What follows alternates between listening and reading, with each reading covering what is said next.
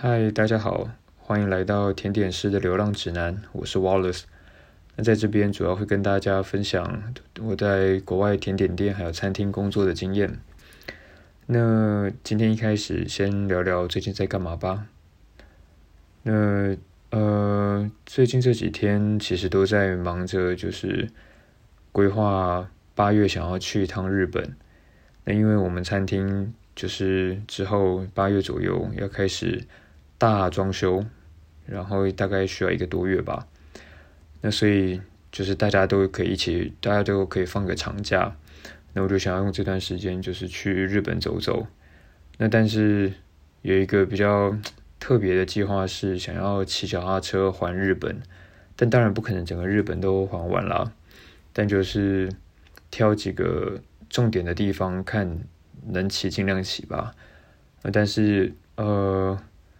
最近在看，就是八月日本有很多的那种。夏夏天的祭典，那其中一个最大就是轻生的睡，它叫睡魔祭吧，然后看起来就还蛮壮观的。然后本来想要去看看，然后结果打开了地方网站才发现，天哪，所有房间都爆满，那真的太夸张了，就是一间都找不到。那听说这个祭典本来每一年就是超热门吧，所以还在想到时候要怎么参加，可能大不了就睡路边吧。那但 呃，去日本本来打算是从北海道开始，然后想要从最北边的一个叫做志内的地方，那应该算全日本的最北边吧，然后开始往南骑。然后在规划的时候还发现，也不是才发现，在规划的时候就想起来，就是呃，就想到当时在去意大利北方的湖区的时候。那个时候就是呃，在北方，意大利跟瑞士，然后跟呃瑞士接壤的地方有一个叫湖区，就是北翼的地方。那那个时候就是为什么会想要去年为什么会想要来到湖区这个地方，就是因为以前一直都对这个地方就是可能在电影上看过吧，然后就觉得那个那个湖呃五大湖就是还蛮蛮壮观的。然后所以就想来这边看一看，然后那个时候就是从搭飞机到米兰，然后从米兰要直接租车，然后上直接上这个湖区。那但是湖区这边其实就是，呃，真的要开车会比较方便啦，因为要搭大众交通工具的话，其实真的很困难。但是我那时候在找房子的时候，因为这边湖区也是意大利人、德国人、瑞士人他们的该怎么说？他们的度假胜地，所以说房价其实大部分都超贵。那我后来就是好不容易找到一个真的算蛮便宜的，相对便宜的的的旅馆，啊，但是它的地点也很特别，在一个很高很高的山上。然后那时候想说，反正我有开车，应该没有关系吧。啊，它叫做 Albergo Diana。那那时候想说，我有开车应该没关系吧，反正就开上去。然后在那时候在 Booking.com 的时候，就看到底下人的留言，那每一个人都说，哦，就是上去就是虽然风景很美，但是那个路真的超难走。然后打开 Google 地图看了一下那个很多 S 型的道路，然后但是看起来也还还 OK，就是没有什么没什么特别感觉。然后等到到时候。真的从那个从米兰，然后这样啊没有，那时候从阿尔巴，从阿尔巴开上去的时候，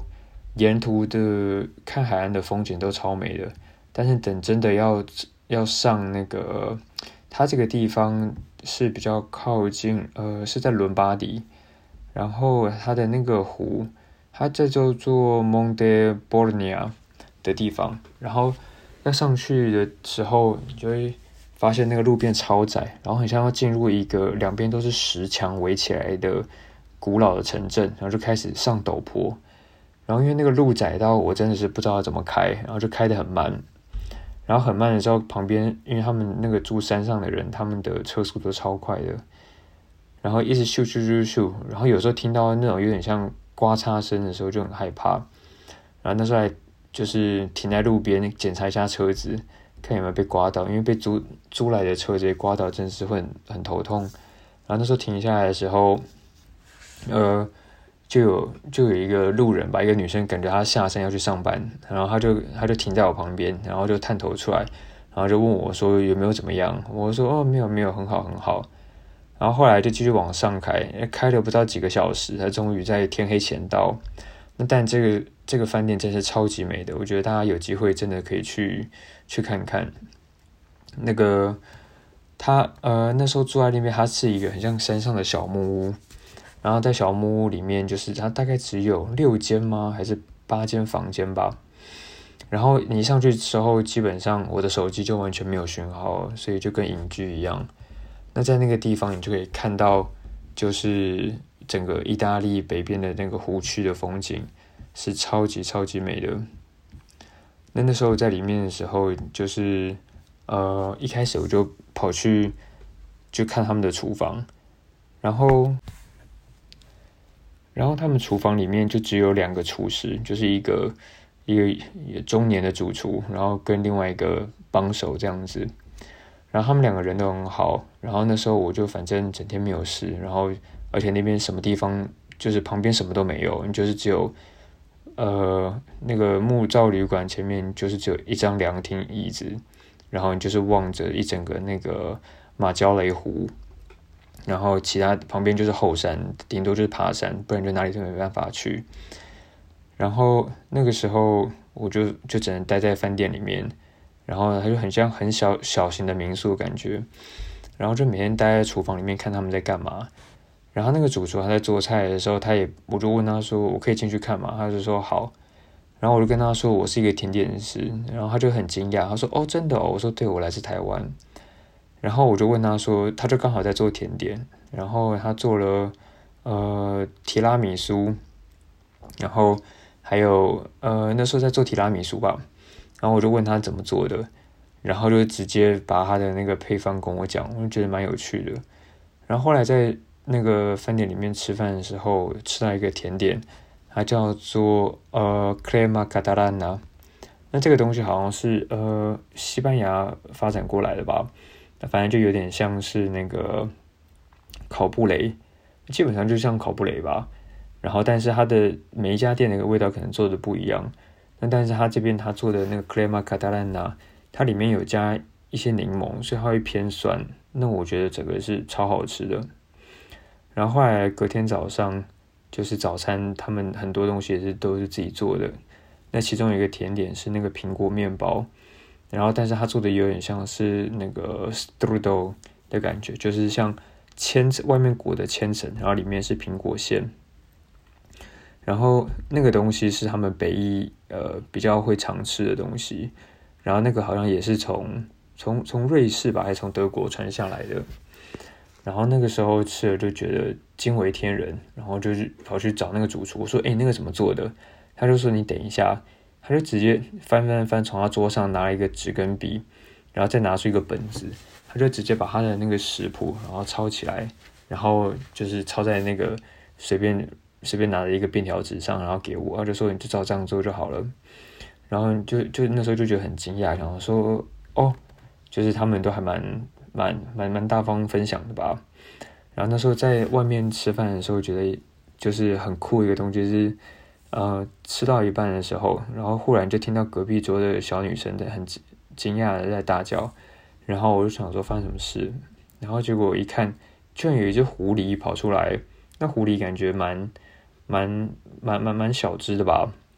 就可能年纪没有很大，但它就绕在我们附近，然后那时候准备吃晚餐，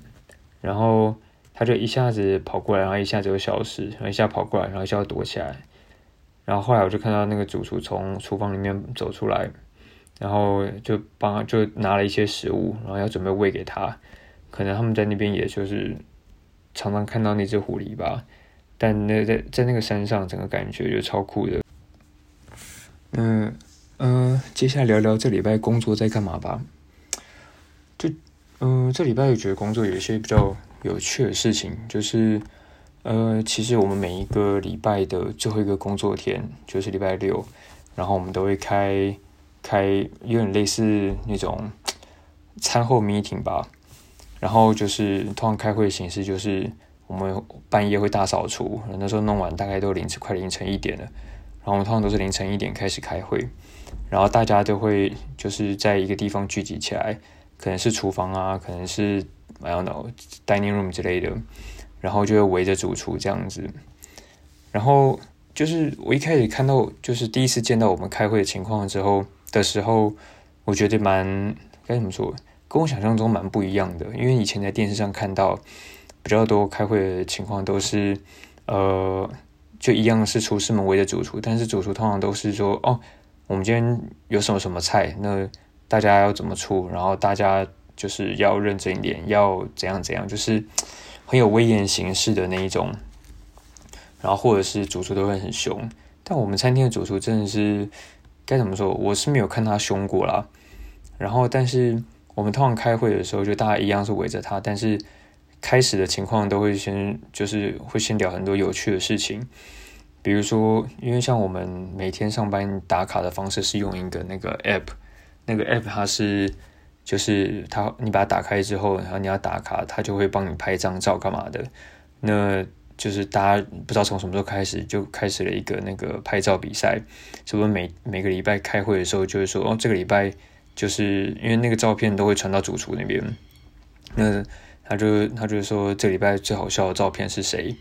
因为我同事他们就是拍照都很喜欢做很多鬼脸，还有人把塑料袋套在自己头上，然后还有人把就是不知道西瓜还是什么的弄在自己头上，反正他们就是每一个都很有创意。就然后所以我们就是通常开会的时候，然后都会先说，哎，到底这个礼拜谁是那个拍照冠军？那就是反正就是就很像聊天一样，而且很有趣。然后，呃，然后他接着他就会说，也不是这个礼拜，他说他特别称赞一个意大利的同事，然后那个同事，呃，刚来几个月吧，两个月左右吧，然后他就说大家要多跟这个同事学习，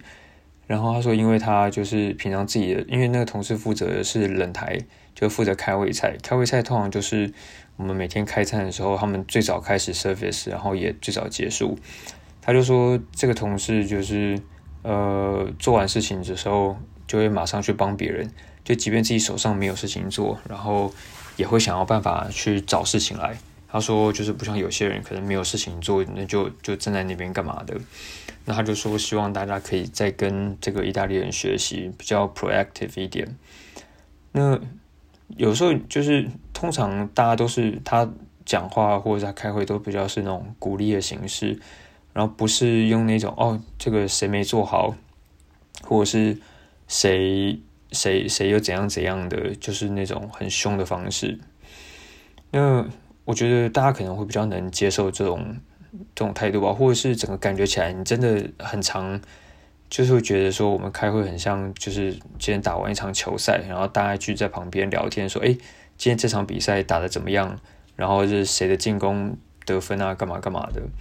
就比较有这种很很很像一个团队的氛围。然后我有时候看他，就是看到我们这样开会，我就想到曾经有一天吧，就是我忽然问主厨，我就说：“就是要怎么样才能当上主厨？”然后他那时候他也愣了一下，就是后来他就开始跟我讲，然后讲其中一点我觉得很有趣，他就说你需要让大家喜欢跟你工作，我就说那个是什么意思？他就说你除了自己料理的能力要很强以外，就是你身边要你身边的厨师要有那种想要跟你一起奋斗的感觉。他说你整个就是你整个团队才会带的好。那我就想说。从以前到现在，就是跟过的主厨，嗯，该怎么说？我觉得比较没有让人有这一种，就是大家跟主厨工作，通常都只是因为我想要从你身上学东西。但是我现在这个主厨，他的想法比较是，就是他一直都是，呃，他想要让身边的人就是觉得跟你相处是一个很舒服的感觉，然后很会领导的感觉。那当然，从主厨身上学技巧，是大家一定都是大家都会想要做的事情。但是除此之外，我觉得，呃，我们现在团队氛围就是非常非常好，就是整个大家都是会想要互相帮忙，然后比较不会有那种以前以前不管到哪里，团队里面可能多少都会有那种呃塞狼之类的，但或者是你会知道谁讨厌谁之类的。但是我们现在团队几乎就是十几个厨师，每一个人就是感情都非常好，然后也很乐于帮助别人。那我觉得可能很大一部分是因为主厨自己，他就是他就会散播那种感染的力吧。一来他就不会乱凶别人，那你就不会觉得说好像常常做什么事情就会莫名的被骂，或者是你怎么被骂都不知道，或者是你也不知道做什么事情会忽然就是。你的主管或是主厨会忽然不爽，那我觉得这以前在其他地方都有碰过。那你在这种环境下工作，你就会每天就觉得很累，因为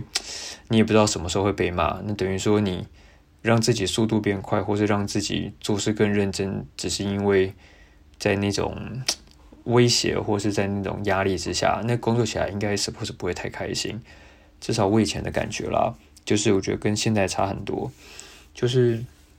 现在比较像，就你把事情做好，是因为你看到，比如说你的副主厨或你的主厨做的比你还好，那你想要跟他们学习，或是你看到你的同事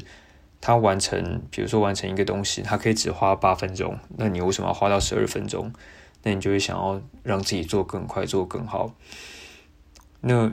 前几天刚好跟另外一个副主厨 Michael 聊到，因为有一个同事就是负责主餐台的。然后刚好就是生病吧，有一天不能来。那我们我们餐厅里面通常我们的 CDP 跟我们的副主厨，他们通常都不会被分配特别任务，他们就是每天就是呃算是那种弹性的弹性的助手感觉。就是今天如果有我们的冷台、甜点、主菜或者是海鲜台，其中有一台特别忙，或者其中有一台少人手，那我们的 CDP 或副主厨就会冲过去帮忙。或者他们就会帮带一整天的班，这样，所以说就是呃这个礼拜的某一天吧，就一个同事负责主餐台的，他就忽然生病不能来，那个副主厨 Michael 他就去他就去扛主餐的位置，然后后来隔天我就问他，呃当天结束的时候我就问他说你觉得就是你觉得今天过得还好吗？他就说他觉得做那个主餐台还蛮有趣的，但因为他。本来就就很熟悉那个东西，然后就说，虽然他觉得这个很有趣，但他更希望就是回到他更希望做的是像以前这样满场跑的呃的工作。我说为什么？他说因为他在就是扛主餐台的时候，等于他从一早的备料，然后一直到晚上的 service，就是晚餐的期间，他都要卡在主餐台。他比如晚早上他要切肉啊，他要就是做 sauce 啊。然后开餐的时候，他要负责就是把那些牛肉啊、干嘛的弄到烤炉上去烤。那他说，那平常他没有在做这些事情的时候，他就是东跑西跑。他说他在东跑西跑的过程中，他可以就是很快的意识到哪一个 station 需要帮忙，然后他可以他，因为他基本上他对于所有 station 的工作流程都非常非常熟悉。他只要哪里就是觉得有点忙不过来，他就直接跳进去。然后就开始就是多一双手的感觉，然后所有速度出餐速度就会变超快。那有的时候他跳进去之后，他也不止帮忙，他就直接变成在发号施令干嘛？那大家也都就是该怎么说？我觉得在他身上看到就是所谓领导，就是他给的指令，你就真的觉得这个是对的，然后你会觉得说这样做事情真的快很多。那。就是在这个情况下，你就会觉得，才就是在他身边，你就会感受到说，领导到底是个什么样子吧。那另外一个想跟大家分享的是，刚好这个礼拜有学到做，呃，做我们的蓝莓蓝莓雪酪，然后还有我们的青苹果雪酪。那这两个东西基本上就是蓝莓雪酪是给就是有些客人来我们餐厅，他如果不想要吃就是 cheese 盘，我们其中有一道。菜是 cheese 盘，就是会有提供，就是各种呃澳洲当地特别的 cheese。那有一些有些客人他们不想要吃 cheese 的话，我们就会就会特别准备就是蓝莓甜点给他。那这个蓝莓雪酪它是底层是雪酪，但上面是用新鲜的蓝莓，然后用一些呃当地的香料，然后还有呃香料组成的糖浆，然后一起来煮这个蓝莓。那味道真的是超级好吃的。那另外一个青苹果的那个雪酪，那个是当做 palate cleanser。那这个就是用在呃海鲜料理跟主菜料理中间衔接的时候，我们会上这个 palate cleanser。那这个青苹果雪酪，它是有加了一个澳洲当地的一个香一个香料香草，叫做 gelatin wax。它是细细的，有点像松针的那种针叶的样子，但是味道其实吃起来很像那个叫什么东西啊？泰国的哦，那个香茅，它有香茅的味道，然后所以整个混搭在一起，跟青苹果混在一起，变超级好吃的冰淇淋。那那这礼拜在学这个时候，就是就有一种感觉，就是呃，餐厅甜点是跟。就是学到的跟在甜点店当甜点师差在哪里？那我觉得，呃，其实，在餐厅当甜点师，就是在餐厅里面，基本上很多东西都是比较算求新求变，就是会有很多各种不同的料理。那我记得之前好像在看法国的哪一个名主厨啊，呃，Pierre Garnier 吧，他的料理书里面他就有讲，在他的餐厅里面没有一个东西叫做甜点。它只有甜的料理，所以说他们餐厅也就没有呃专聘的那种甜点主厨，那所有的甜点都是他想的，那也算是他整个 menu 就他整个整套料理的一个部分。那在我们餐厅也是，我们也没有专门的甜点主厨，我们的甜点也都是主厨去想的。那呃，这个是你在你在甜点店会呃你在餐厅会学到的。那在甜点店的话，基本上我觉得过往的工作感觉起来，就是你在甜点店，你学你会学到的是比较像单一甜点的的钻研。比如说，你甜点法式甜点店很多都会做塔皮，那呃，在塔皮，比如说你一个法，你一个该怎么说多层次甜点，你一个店里面卖的品相可能有十个十个多层次甜点，那你不可能一直常常换。那基本上，你在这个之间，你就可以一直去深入说，你里面那些那些塔、那些呃那些 o n t o m a 的那些甜点，你要怎么让它更好吃？简单来说就是这样啊，你要怎么让它更好吃？那但是刚刚更好吃，就是你可能会你就会有很多时间去研究说，今天这个塔皮换别的面粉，或是换不同的食材，或是换不同的奶馅，那搭配起来味道怎么样可以更好？也就是说，你可以在里面就是一直深化同一个甜点的味道，或者同一个类型的甜点的味道。那但是如果在餐厅的话，因为呃以 fine dining 来讲的话，menu 会一直更换，那基本上不太可能真的去执着于同一个甜点上上面要让它如何更好吃，因为呃如果是以如果以没有甜点主厨的状态来说的话。就像我们餐厅甜点都是主厨想，那除了甜点以外，他同时还要照顾其他十三道菜，那每一道菜都有不同的细节，所以对餐厅来说的话，他们主要重视的是呃料理的多样性，然后还有料理的完成度。那在顾及这样的情况下，我觉得要在甜点上琢磨太多，就就那个深度，我觉得就不太可能。那这也就反映到，像我们餐厅之前过往负责制作甜点的，基本上都不是甜点师，然后都都是一般的厨师，然后只是他们就是来被找来叫来做甜点。那我觉得也因为我们甜点其实因为算是该怎么说，就算是料理的一部分，比较不像传统形式的甜点，所以说它的呈现就是各种元素堆叠在一起。那不需要甜点师，就是也能做到这样。只要主厨交代那些厨师，他的，比如说他的，嗯，他的果酱要怎么做，那他的 sorbet 要怎么做，或者是它里面的果冻，他想要怎么做，那厨师基本上要完成这个没有太难的地方。但是你如果真的要就是考验甜点技术的话，还是要在甜点店学，呃，打底才会比较扎实，因为在甜点店你才会学到说。挤花怎么挤？就是你一天挤，一天挤几百个甜点的挤花，然后你一天你需要帮多少个塔呃多少个塔类捏塔皮？那个累积起来的技术是在甜点店不会有，而是在餐厅不会有。因为餐厅通常很少碰到这个。那在甜点店，我觉得同时可以学到就是很多真的甜点食材应用的技巧跟原理吧。那我觉得这个也是非常非常重要的一件事，因为有时候看就是其他之前就很疑惑，就是说甜点师跟厨师的差别到底在哪里？就是甜点师为什么可以被称作甜点师？那我觉得我自己看下来的感觉吧，就是至少看我跟其他同事的差别，比较在于说，像我对温度跟对食材的质地会很敏感。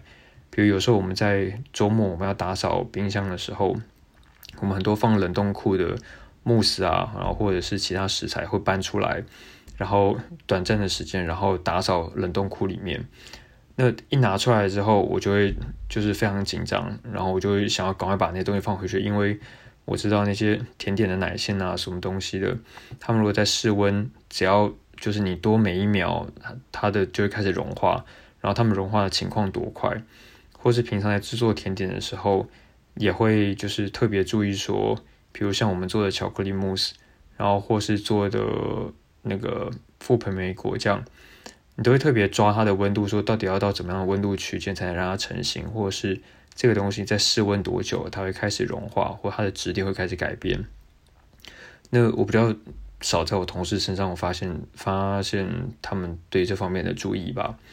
那我觉得这应该就算是一个部分，就是甜点师跟厨师的差别吧。那呃，我觉得，所以我觉得说，如果在职业的选择上啊，就是如果可以在甜点店先打底，然后再打底个一段时间，然后再去餐厅的话，应该会蛮……嗯，我觉得这样的路算看感觉起来我还不错吧。因为其实现在在餐厅就是学到了非常非常多，就是很有趣的东西，就是各种。甜的料理的技巧的应用吧，像像刚刚说的蓝莓，那蓝莓基本上我们还搭了很多里面其他搭了其他水果，像冷冻的覆盆莓啊，还有其他东西。那这些比较很多，还有我们现在另外一道甜点是用甜菜，甜菜跟那个 Queens 那个温博做的组合，然后。在这个听起来就是很简呃比较简单的料理的搭配的时候，但是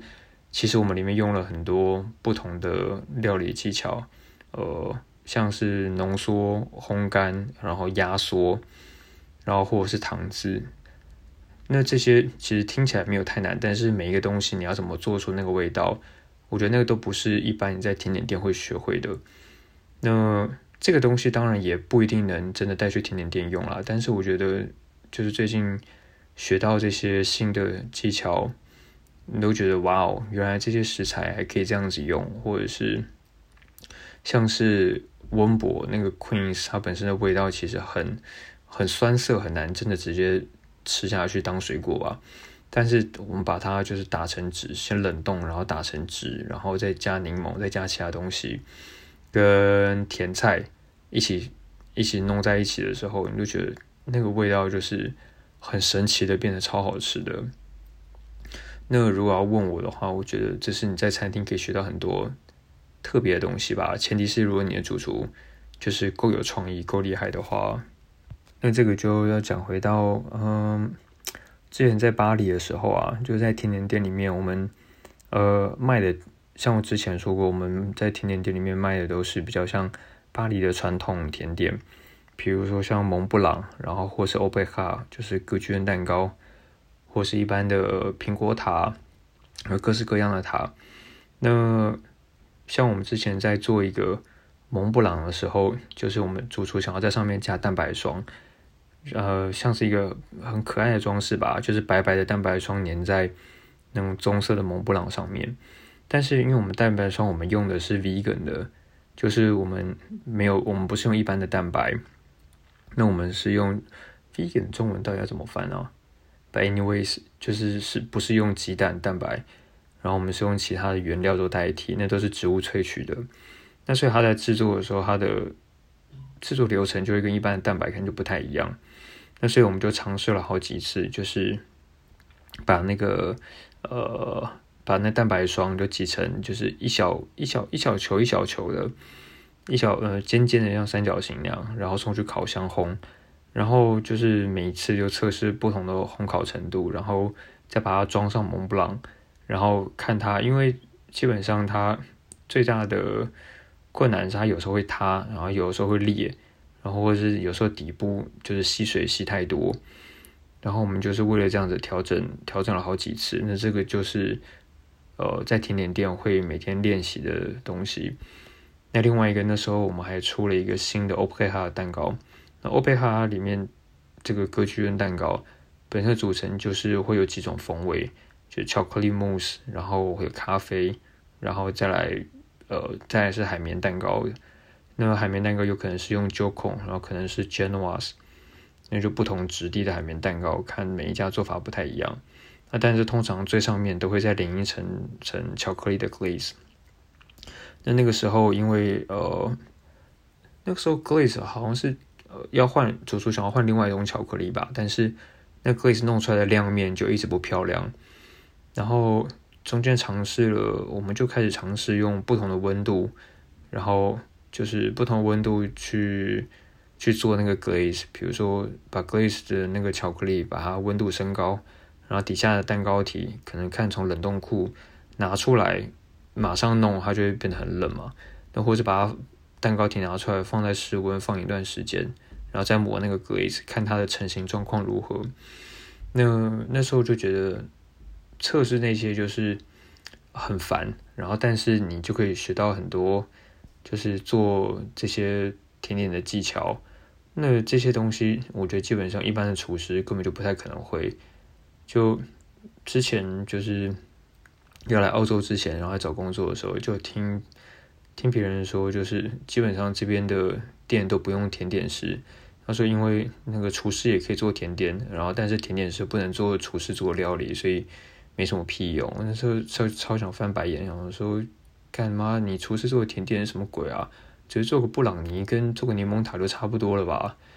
就是该怎么说？反正当时听到那个就觉得很好笑。但因为每个地方对甜点的想象不太一样嘛，那呃，你当然你在巴黎你就不不太可能想说厨师去做甜点这种事情发生。But anyway，就是我忽然想到，呃。如果大家有在日本就是吃到让你觉得很想掉眼泪的餐厅或料理，可以再告诉我吗？就是最近在收集日本就是非常非常值得造访的餐厅，所以如果你有